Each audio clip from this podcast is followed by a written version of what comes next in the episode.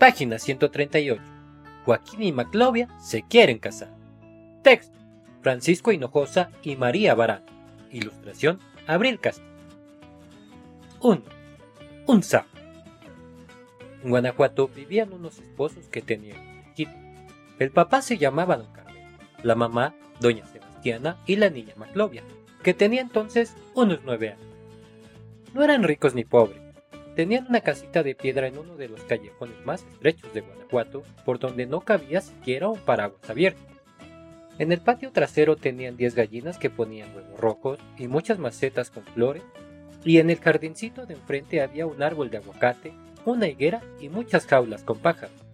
Vivían, como se dice, en paz y feliz. La casa de junto la ocupaban los esposos Sánchez y sus cuatro hijos. Uno de ellos, Joaquín, a quien todos llamaban Quino, era muy amigo de tenía 13 años. A la familia Sánchez y Sánchez le gustaba desayunar todos los domingos en un jardín. Maclovia los espiaba. Se subía al techo de su casa y observaba cómo comían huevos estrellados, leche, jugo y panes con miel de higo. Ellos no podían verla porque las ramas de un pirul la ocultaban. Maclovia le había dicho un día a su papá que por qué ellos no desayunaban los domingos en el jardín. A don Carmelo, que durante el resto de la semana atendía su botica en el centro de la ciudad, le gustaba construir jaulas para pájaros todos los domingos. Por eso le respondió a su hija, Deja de pensar en esas cosas. Hay que desayunar como Dios manda, en la mesa del comedor. Cuando los Sánchez y Sánchez terminaban su desayuno, se metían a su casa, menos Joaquín, que se trepaba al pirul, brincaba al techo de su amiga y se ponía a reposar y a jugar con ella. A veces le llevaba un pan con miel de higo, que su vecina devoraba hasta chuparse. Entre muchas otras cosas, les daba por jugar a los animales. El juego consistía en juntar todos los insectos y animalitos que encontraran, entre más raros, feos, mejor. Luego invitaban a los hermanos de Quinoa a que conocieran su colección. En cajas de distintos tamaños que habían reunido desde hacía tiempo, iban poniendo cucarachas, gusanos, lagartijas, mayates, caracoles, grillos, montoncitos de hormigas, moscas y mosquitos, tijerillas, arañas, mariposas y todos los demás ejemplares que ellos no sabían ni cómo se llamaban. Un día en que Maclovia iba a comprar el alpiste para los pájaros, oyó el croar de un sapo.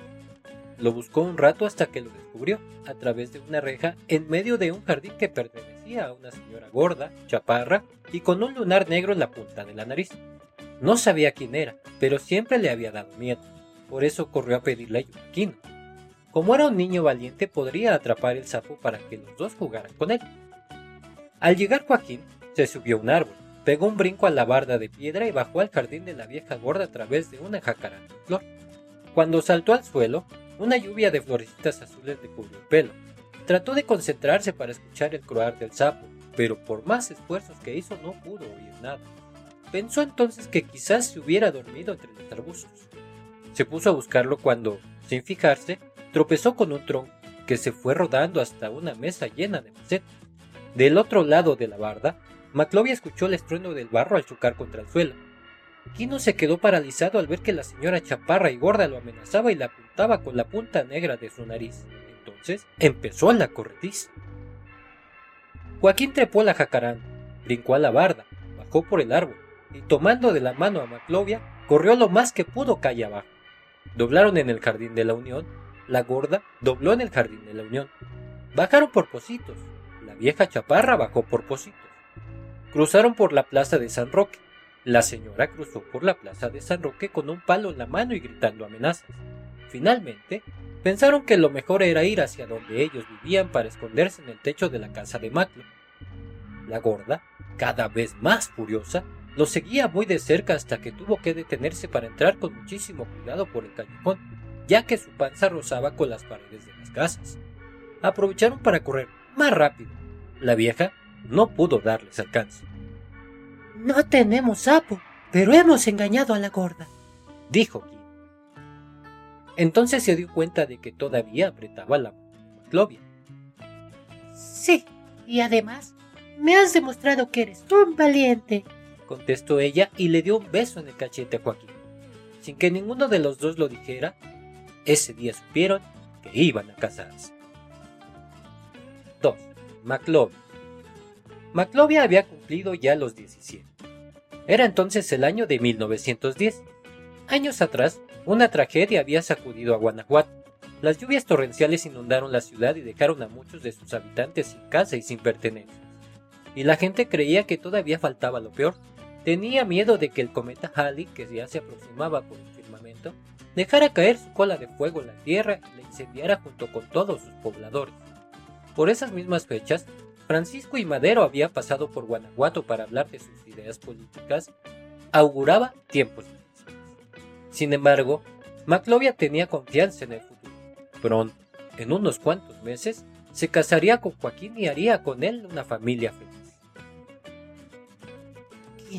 Mi chamaco pelón, te mando esta fotografía para que no desesperes. Sé que quisieras que nos casáramos cuanto antes, pero recuerda que todavía hay muchas cosas por arreglar.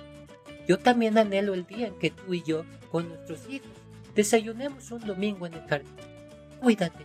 Te quiere tu gitanita, McLeod. Y sí que había cosas por arreglar. Doña Sebastiana había platicado largamente con su hija sobre los deberes de su esposa. Pero de todo lo que ella le dijo solo le preocupaba una cosa. No sabía cocinar. Las veces que había intentado ayudar a su mamá, algo sucedía que el arroz se pegaba y el café salía clarito, las papas crudas, las salsas sin chile y los huevos con la yema Por ese entonces, doña Sebastiana decidió invitar a Felipa, la hija de su hermana que vivía en Silao. Además de ayudar a los preparativos de la boda, su sobrina podría enseñarle a Maclovia a cocinar, a bordar y hacer bien otras tareas domésticas.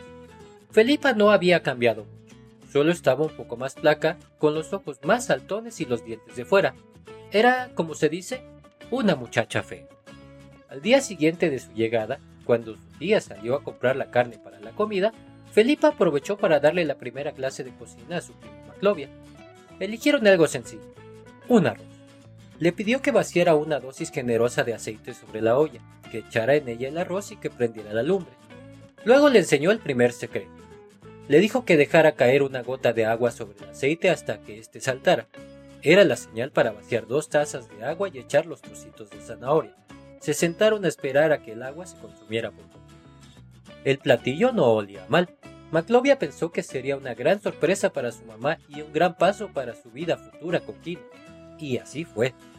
Doña Sebastiana no cabía de la emoción y don Carmelo celebraba con risas y besos las enseñanzas de Felipa y el esfuerzo de su hija, hasta que llegó el momento de probar el arroz. Bueno, bueno, no está tan mal, dijo el papá. Pero si estás espantoso, aseguró la mamá. ¡Ácatelas! se quejó Felipa. Los granos están duros, la zanahoria no se coció y además no tiene sal. Mi prima no aprende nada. Maclovia trató de decir algo, pero no pudo. Las lágrimas llenaron sus ojos. Maclovia oyó en la calle que había llegado a Guanajuato el circo de pulgas amestradas, que se veían a través de un gran lente de aumento y que a quien demostrara que no eran pulgas le darían 100 pesos. Para ofrecer una cantidad tan alta era porque no había duda, tenían que ser pulgas. Chama, ¿por qué no estuviste ayer en la plaza? La banda tocó esa pieza que tanto nos gusta. ¿La recuerdas? Me hizo soñar otra vez en el día de nuestra boda. Ya no soporto a mi prima. Ella me detesta y yo la detesto a ella. Hace como que me enseña y hago como que aprendo. Aún así he tratado de bordar una sábana para la casa. ¿Cuántas veces no me pinché los dedos con la aguja? Hablando de cosas pequeñas, ¿sabías que está aquí un circo de pulgas amaestradas? Chamaca que te quiere, Maclovia. Fueron al circo Maclovia, Gino y Felipe. Fue increíble.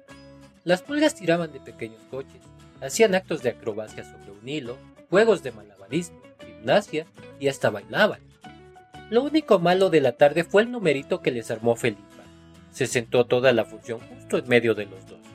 Al parecer, doña Sebastiana le había encargado la tarea de acompañarlos, pero ella se lo había tomado más en serio de lo que era. No les quitó los ojos de encima. Trataron de distraerla para poder platicar un rato a solas, pero fue imposible. Incluso Joaquín le pidió de favor a su amigo Chema que le hiciera plática mientras tomaban una nieve. Sin embargo, pudo más la fialdad de Felipa que la amistad de Chema. Llegó el día en que todo reventó. Doña Sebastiana se había ido a la plaza de Baratillo a hacer una visita y don Carmelo construía una jaula para pájaros en el jardín. Las dos primas bordaban en la sala. Felipa quiso aconsejar a Maclovia. Prima, hay algo que he querido decirte desde hace tiempo. Creo que Joaquín no es el hombre que te mereces. Es un aventurero sin trabajo, charlatán y borracho. Pero, Felipa, ¿cómo te atreves? Escucha antes de replicar. El otro día que fui a la iglesia a rezar un rosario me encontré en la salida con Quito. Estaba levantando todos sus aparatos de fotografía. Decidí esperarme un poco y seguirlo para ver qué hacía. Para no hacerte el cuento largo, al rato Joaquín y ese amigo que la otra vez me presentaron tomaban en la calle una botella de licor. Con decirte que en menos de diez minutos ya se la habían terminado e insultaban a todo el que pasaba cerca de ellos. Vas a ver que ese muchacho no tarda en dejarte. Mientes, Felipa. Lo que sucede es que te da envidia que yo me vaya a casar. Con esos ojos y con esos dientes va a ser difícil que un hombre se te acerque. ¡Eres una bruja! Al parecer, algo de razón tenía Felipa, ya que pasaron los días sin que Maclovia tuviera noticias de Joaquín.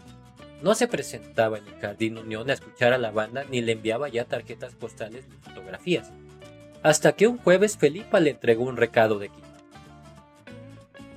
Macli, me apena darte esta noticia. Acaban de ofrecerme un trabajo en el periódico Imparcial de la ciudad. Es un empleo importante para mi futuro. Por eso tenemos que aplazar la boda por un tiempo indefinido. Hasta pronto, Joaquín. 3. Joaquín. Joaquín era un muchacho elegante pero aventado. Por las mañanas llevaba los libros de cuentas de un almacén y por las tardes aprendía con un amigo de su papá todos los secretos del arte fotográfico. En el almacén le pagaban lo justo, simpatizaba con los demás empleados y tenía un horario cómodo. Sin embargo, llevar las cuentas no era, como quien dice, una actividad divertida.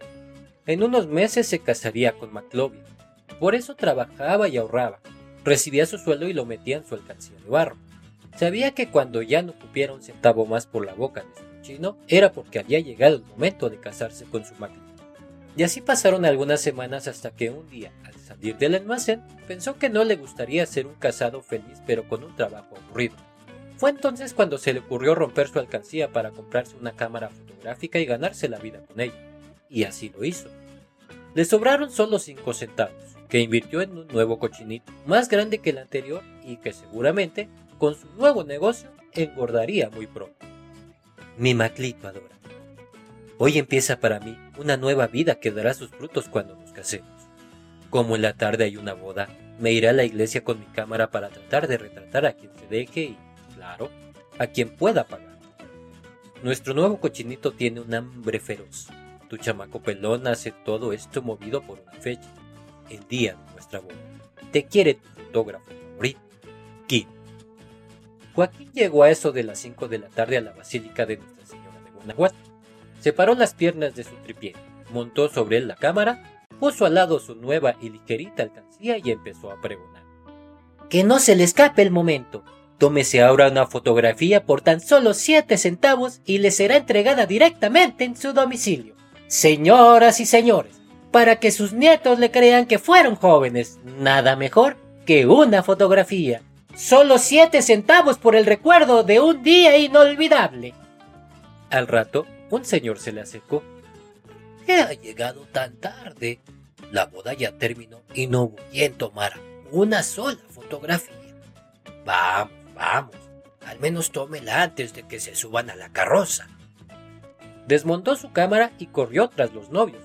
Pudo pescarlos justo en el momento en que se subían. Fueron los primeros siete centavos que cayeron en la panza del cochinito. Pasaron así las semanas. Joaquín fue perfeccionando poco a poco varias técnicas y trucos fotográficos al mismo tiempo que sus ahorros iban aumentando. De pronto, sintió que ya casi llegaba el momento de que fuera otro el fotógrafo que estuviera en una boda, la suya propia. El cochinito, al que no abandonaba nunca, estaba a punto de llenarse, aunque costaba trabajo trasladarlo de un lugar a otro, no lo dejaba ni para dormir. Requete querida, Maggie No quiero que te pongas celosa por lo que voy a decir. Hay alguien que día y noche va conmigo, que me acompaña a tomar fotografías, a comer y a dormir, que representa todos mis anhelos y esperanzas y para quien trabajo duramente todos los días. ¿Adivinaste? No temas, reinita. Se trata del cochinito de barro, el que ya muy pronto nos va a llevar a la tabla. Ahora adivina quién es el que daría toda su vida por ti. Acertaste. Te quiere tu kid. Joaquín calculó que otra semana de trabajo y su cochinito no aceptaría una sola moneda más. Había llegado el momento de fijar la fecha definitiva para la boda. Según él, ahorros ya deberían de estar cerca de la fabulosa cantidad de 200 pesos. Lo primero que habría que hacer sería mandar a imprimir las invitaciones para la boda. Luego comprar el vestido de novia más elegante que se hubiera visto jamás en Guanajuato, alquilar la carroza que nos esperaría a la salida de la iglesia, rentar una casa con un jardincito, comprar algunos muebles, una mecedora, una mesa, la estufa, una olla y dos platos, dos tazas, dos juegos de cubierto. Por supuesto que sobraría algo para llenar la casa de flores el día del casamiento. Empezó la semana con una boda en el templo de San Roque. Colocó todos sus instrumentos de trabajo al lado de él y sobre un banquito la alcancía. Ya para ese entonces no necesitaba llamar la atención, la gente lo conocía y le pagaba. Ahora a 8 centavos la fotografía. Primero retrató a los novios y luego, mientras se celebraba la ceremonia nupcial, a un viejo de barba blanca y larga, le había dicho que quería enviar esa fotografía a sus nietos que vivían en la Ciudad de México. A Joaquín se le ocurrió retratarlo con una técnica que había aprendido hacía poco. Lo sentó en una banca, le puso un cigarrillo en la boca y disparó la cámara. Luego le pidió que se sentara un poco más a la derecha, que sacara su cajetilla de cerillos y que prendiera el cigarro a un amigo invisible. Iba a oprimir el botón cuando un niño se le acercó gritando. ¡Oiga! ¡Le has robado su puerquito! Joaquín alcanzó a ver que un señor corría, con todos sus ahorros rumbo al recién inaugurado Mercado Hidalgo. Le pidió al viejo que estaba retratando que le cuidara su cámara para poder perseguir al ladrón. En su carrera, vio a lo lejos a dos amigos, Chema y Poncho, y les hizo señas para que lo siguieran. Como no tenía nada que perder, fueron tras él. Finalmente, el ladrón llegó a su destino, se metió en una casa de la calle Cantarrantes. Quino pudo entonces contarles lo sucedido a sus amigos. Mientras Joaquín iba a recuperar su cámara, Chema y Poncho vigilaban que nadie saliera del lugar y planeaban la estrategia a. Anochecía. Por una ventana, los tres habían podido espiar al ladrón. Sobre una mesa contaba el dinero, hacía pilas con las monedas y tomaba, de cuando en cuando, un traguito de una botella de mezcal. Junto a él estaban los restos del cochinito de barro y una escopeta. Después de unas frías y largas horas de espera, vieron que el señor caía dormido sobre la misma mesa. Era el momento de entrar en acción. Chema hizo el banquito para que Kino trepara hasta la ventana. Una vez allí, la abrió y bajó con cuidado hasta donde estaban el ladrón, sus ahorros y la escopeta. Lentamente fue retirando los montoncitos de monedas y metiéndolas en una bolsa de lona que llevaba consigo. De algo le había servido el robo, ya que el ratero le había ahorrado la tarea de contar el dinero, pues había apuntado en un papelito antes de dormirse la suma total, 210 pesos con 28 centavos. Cuando terminó de meter el dinero en la bolsa, emprendió el regreso, otra vez con mucho cuidado. Al llegar a la ventana, un detalle rompió con lo perfecto de la operación. Aquí no se le cayó un zapato. Solo alcanzó a ver que el señor se despertaba con el ruido y cogía la escopeta. Ya del otro lado, sobre los hombros de Chema, se oyó la explosión y el silbido de la bala que cruzaba por la ventana y hacía impacto en el muro de piedra de la casa de enfrente. Los tres amigos también se sintieron balas porque salieron disparados calle abajo. 4. ¿Y boda? Fue doña Sebastiana la que descubrió el engaño de Felipa. Una tarde tuvo que ir a la botica de su esposo a llevarle algo de comer, ya que ese día el trabajo no le había permitido ir a su casa. En el camino, al dar la vuelta en una esquina, casi choca con Joaquín. Pero Quino, ¿qué haces aquí? Te hacíamos en la capital. ¿En la capital yo, doña Sebastiana? No me vengas ahora con que no sabes nada. Además, el daño que le has hecho a mi hija no tiene perdón. ¡Qué manera de romper un compromiso y un corazón! Creíamos que ya eras todo un hombre y nos equivocamos. Sería mejor que mi esposo no te encontrara porque es capaz de todo. No sé de qué me habla, de verdad. No entiendo nada. Yo no rompí mi compromiso con Maclito. Fue ella la que decidió no casarse conmigo. Créamelo, no soy ningún cobarde. Yo vi con mis propios ojos aquella tarjeta que le enviaste en la que le decías que te habían ofrecido un trabajo en un periódico de la Ciudad de México. Fui yo quien recibió una postal en la que Maclovia me decía que usted la mandaba a vivir a Silao con Felipa. También decía que le habían prohibido volverme a ver. Algo huele mal en todo esto y lo voy a averiguar. Para aclarar las cosas, nos vemos en una hora en la casa. Doña Sebastiana dejó de prisa la comida a su marido y se fue derechito a su casa. Encontró a Maclovia y a Felipa en la cocina. Mientras les contaba sobre su encuentro con Joaquín, los ojos de su hija se iban abriendo cada vez más y las manos de su sobrina comenzaron a temblar. Ya no cabían dudas sobre quién era la culpable de todo el enredo. Felipa iba a decir algo, pero no se atrevió. Prefirió salir de la casa y echarse a correr como un animal asustado. Cuando llegó Joaquín las cosas terminaron de aclararse. Por algo Felipa se ofreció siempre a llevar los recados que se escribían en al otro. Nunca los entregó. En cambio había falsificado e imitado la caligrafía para escribir dos mensajes de ruptura, uno para Maclovia y otro para Juan. Podría decirse que la boda fue una de las más concurridas de esa época. No se había visto un vestido tan elegante en mucho tiempo como el que llevaba Maclovia, ni se sabía de una sonrisa tan segura como la que presumía Joaquín ese día. Doña Sebastiana y don Carmelo abrazaban y recibían abrazos de los Sánchez y Sánchez, los hermanos de Quino prendían cohetes para asustar a las viejitas. Chema y Poncho echaban novia y envidiaban a su amigo recién casado. La gente comentaba, murmuraba y hacía juicios, pero estaba muy contenta. Y un fotógrafo, amigo de Quino, corría de un lado a otro para fotografiar todo lo que sucedía. Un domingo, Joaquín y Maclovia desayunaban en el jardín huevos estrellados con la yema rota, leche, jugo y panes con miel de higo. Quino había montado un estudio de fotografía en su propia casa y escribía algunos reportajes para el Imparcial como corresponsal en Guanajuato. Maclovia, que había renunciado a ser la mejor cocinera, le ayudaba a revelar los rollos, a peinar y arreglar a los niños que llegaban a retratarse y cobraba a los clientes morosos. Podría decirse que era una pareja feliz. Ese domingo, después del desayuno, Joaquín y Maclovia se pusieron a regar las flores. De pronto, escucharon un ruido descubrieron en medio del jardín a un sapo que los miraba con ojos azorados. Y así es como llegamos al final de este libro, Español Lecturas de Quinto Grado.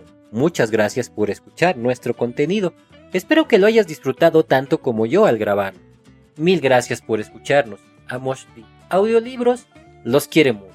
Yo soy John y te deseo una vida feliz. Un gran abrazo a todos y mil gracias por escuchar.